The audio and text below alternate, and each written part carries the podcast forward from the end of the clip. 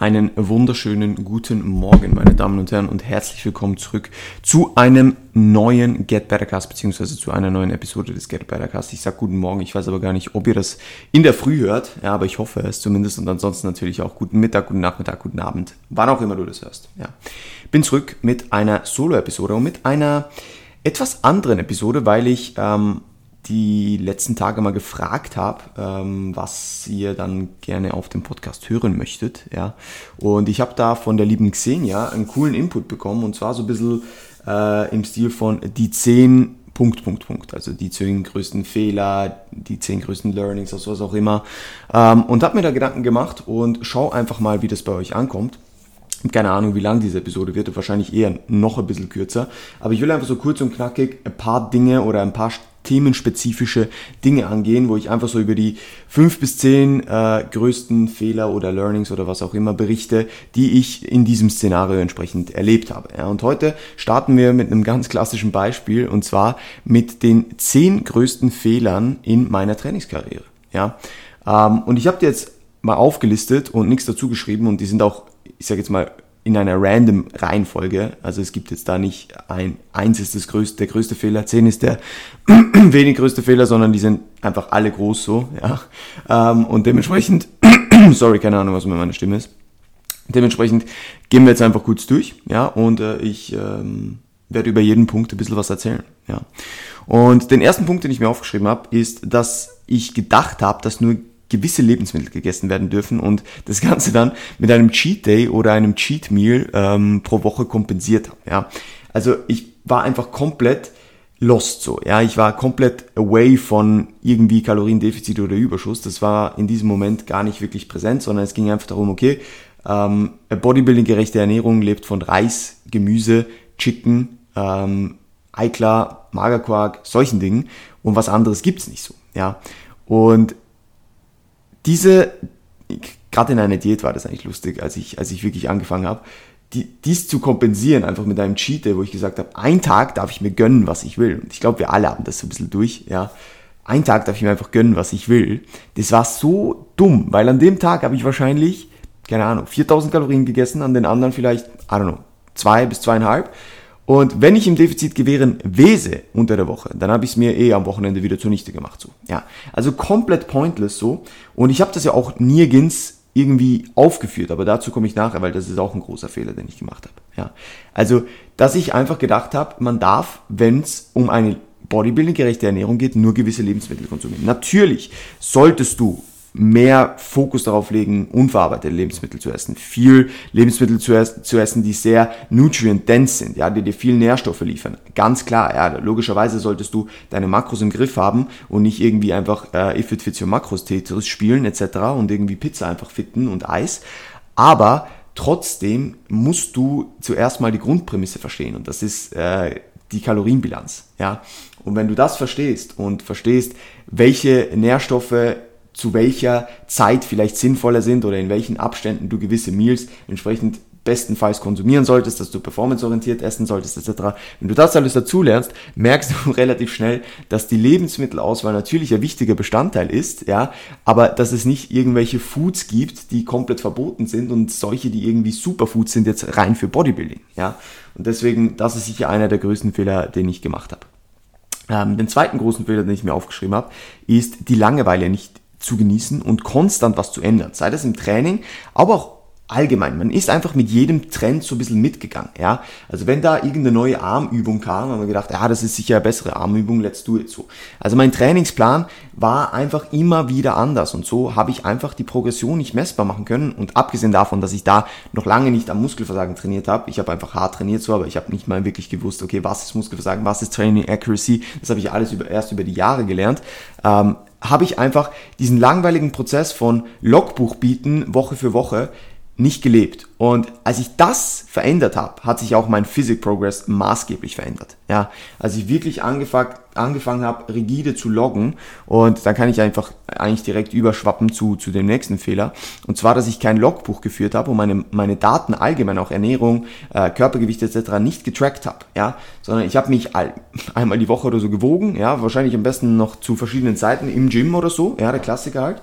Ähm, ich habe nicht wirklich dokumentiert mit einer App, was ich gegessen habe, sondern ich habe einfach so, ja, Bodybuilding tauglich gegessen, ja, so Reis, Brokkoli, Gemüse etc., äh, Reis, Brokkoli, Chicken, sorry, äh, etc. und Magerquark Morgen. Natürlich habe ich dann eigentlich den ganzen Tag immer wieder dasselbe gegessen und ich habe mir dann auch einen Mealplan gemacht, aber gerade so Tracking war komplett lost, also war komplett nicht in meiner Sichtweite so, ja. Ich habe halt dann einfach jeden Tag das gleiche gegessen, habe mir da einen Mealplan gemacht, habe bei dem so ein bisschen Team Andro-mäßig halt Input bekommen, aber das war jetzt auch nicht das Gelbe vom Ei, ja.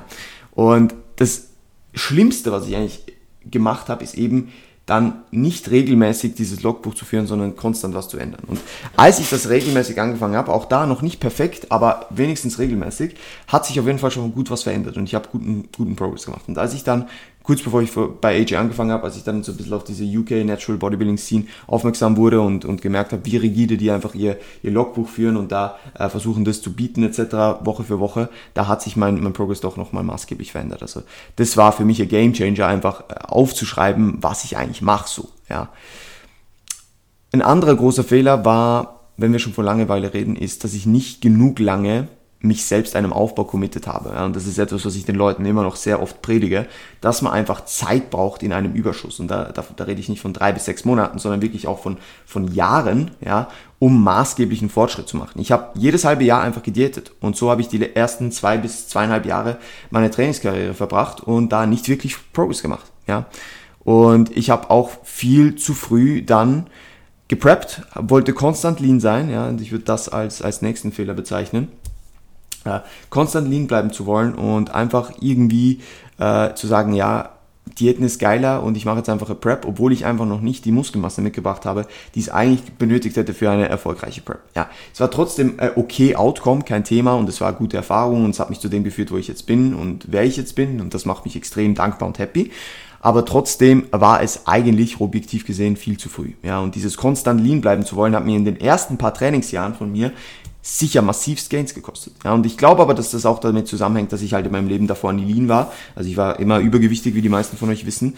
Und dementsprechend hat mir dieses Lean-Sein halt viel besser gefallen und ich habe ein bisschen Mühe gehabt, mich zu diesem Aufbau zu committen. Aber nachdem ich das wirklich dann mal gemacht habe und gemerkt habe, hey, ich kann wieder Bodyfat verlieren, auch wenn ich mal ein bisschen fetter war und ein bisschen außerhalb meiner Komfortzone gelebt habe. Und wenn ich dann Bodyfat verliere, dann sehe ich auch maßgeblichen Progress, weil ich wirklich Muskelmasse aufgebaut habe, dann ist das so viel mehr wert, als einfach dieses konstant lean bleiben zu wollen. Ja. Also das sicher auch ein großer Fehler. Was auch ein riesiger Fehler war, ist keine regelmäßigen Vorbilder zu machen. Also ich habe eigentlich am Anfang meiner Trainingskarriere, ich sage jetzt mal in den ersten drei Jahren, sogar in meiner ersten Prep, habe ich nie Formbilder gemacht. Also so richtige Formbilder, wie wir es halt kennen, ja, mit Frontkamera und was weiß ich und so nüchtern morgens, whatever it is, auf einer wöchentlichen Basis, bla bla bla. Äh, und eben auch Daten nicht so getrackt. Also auch in meiner Prep, ich habe Bodyweight einmal, zweimal die Woche getrackt. So, ja, das war auch, äh, mein Coach war da, ja, ein bisschen speziell, sagen wir es so, ähm, was mich dann auch zu meinem nächsten Punkt führt, aber dazu komme ich gleich.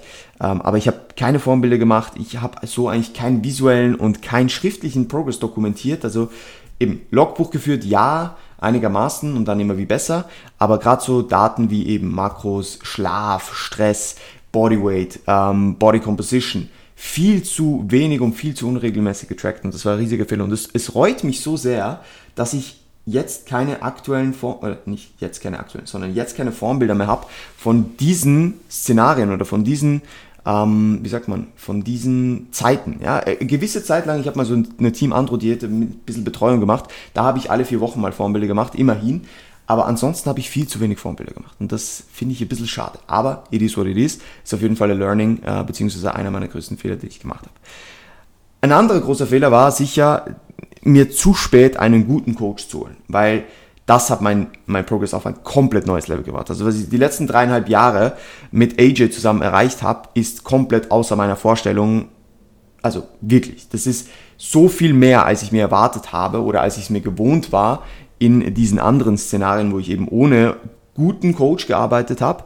Äh, und dementsprechend ist das einfach ein Gamechanger gewesen. Ja, und allgemein, äh, was ich als weiteren Fehler noch betiteln würde, ist, mich allgemein nicht weiterzubilden und, und mir wirklich mit, mit, ich sage jetzt mal, guten Weiterbildungsmöglichkeiten und guten, äh, guten Quellen oder mich mit guten Quellen auseinanderzusetzen und zu schauen, hey, worum geht's wirklich, sondern ich habe viel, viel zu sehr nur auf dieses Hören, Sagen vertraut, ja, und äh, irgendwas von einem Oldschool-Bodybuilder befolgt, das eigentlich kompletter Bullshit ist, so, ja, und komplette Bro-Science. Und deswegen, das war sicher auch ein sehr, sehr, sehr, sehr, sehr, sehr großer Fehler. Ja. Ähm, was ich dann noch sagen würde, sind so Dinge wie den Fokus nicht auf den wirklich wichtigen Basics zu haben, ja, und mich viel zu sehr um so die letzten 5% zu kümmern, anstatt die, die anderen 95 wirklich ordentlich zu machen, ja, und da wirklich den vollen Fokus drauf zu legen.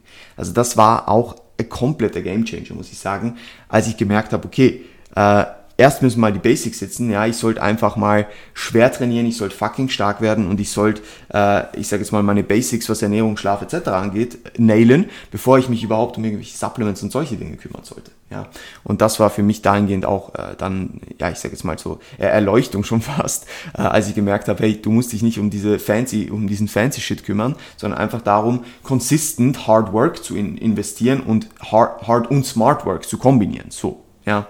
Also das war sicher auch äh, ganz, ganz, ganz, ganz wichtiger Punkt. Und was ich als letztes noch sagen möchte, äh, bevor ich dann diese erste Episode abrappe mit diesen 10, ich nenne die einfach die 10, perfekt, ähm, ist, dass ich gedacht habe, dass nur gewisse Übungen oder gewisse Splits oder gewisse Frequenzen oder gewisse Volumina funktionieren und da niemals auf diese Individualität abgezielt habe, wie wir es jetzt entsprechend im Coaching machen, sei das bei mir oder bei meinen KundInnen natürlich, äh, wo wir wirklich auf die Lebenssituation eingehen, wo wir auf die individuellen Gegebenheiten, sei das anatomisch, sei das, äh, ich sage jetzt mal schon fast nur ähm, Equipment bedingt, eingehen und da wirklich schauen, hey, was macht bei dieser Person am meisten Sinn? Wo sind auch irgendwo durch vielleicht ähm, die, die Schwächen, jetzt nicht unbedingt nur muskulär, sondern auch allgemein von dieser Person? Wo müssen wir besser werden? Wo müssen wir stärker werden? Was macht Sinn? Wie ist der Stress? Wie verhält sich der Stress über die Zeit? Wann macht es Sinn, vielleicht etwas am Trainingsprogramm zu ändern? Solche Dinge und einfach so über den Tellerrand hinaus zu blicken und zu schauen, hey, wie, wo, was, ja, das war einfach nicht auf meinem Schirm also ich habe gedacht, ja, passt, äh, ich mache einfach Fünfer Split und äh, das wird schon passen, weil was anderes funktioniert eh nicht, so in dem Stil, ja. Und ich muss squatten, ich muss benchen und ich muss deadliften und that's it. Und diese Dinge haben mich extrem lange davon abgehalten, halt mein volles Potenzial zu, äh, zu, zu, zu entfachen sozusagen, ja, ähm, oder zu entfalten. Und ein guter Coach hat da, war da natürlich ein Gamechanger. Also das war für mich so der, die dramatische Wende, sage ich jetzt einmal, oder at least halt mich mit diesen guten Coaches auseinanderzusetzen und des, dessen Content oder deren Content zu konsumieren und mich auf Member-Sites anzumelden, die guten Content machen, mich mit, mit irgendwelchen Papers auseinanderzusetzen, die wirklich wissensbasiert und, und, und science-based sind und mich so weiterzubilden und mich wirklich mit Sachbüchern zu, zu, äh, zu wie sagt man, zu beschäftigen mich damit auseinanderzusetzen, wie Anatomie, funktionelle Anatomie funktioniert, wie Biomechanik funktioniert, etc.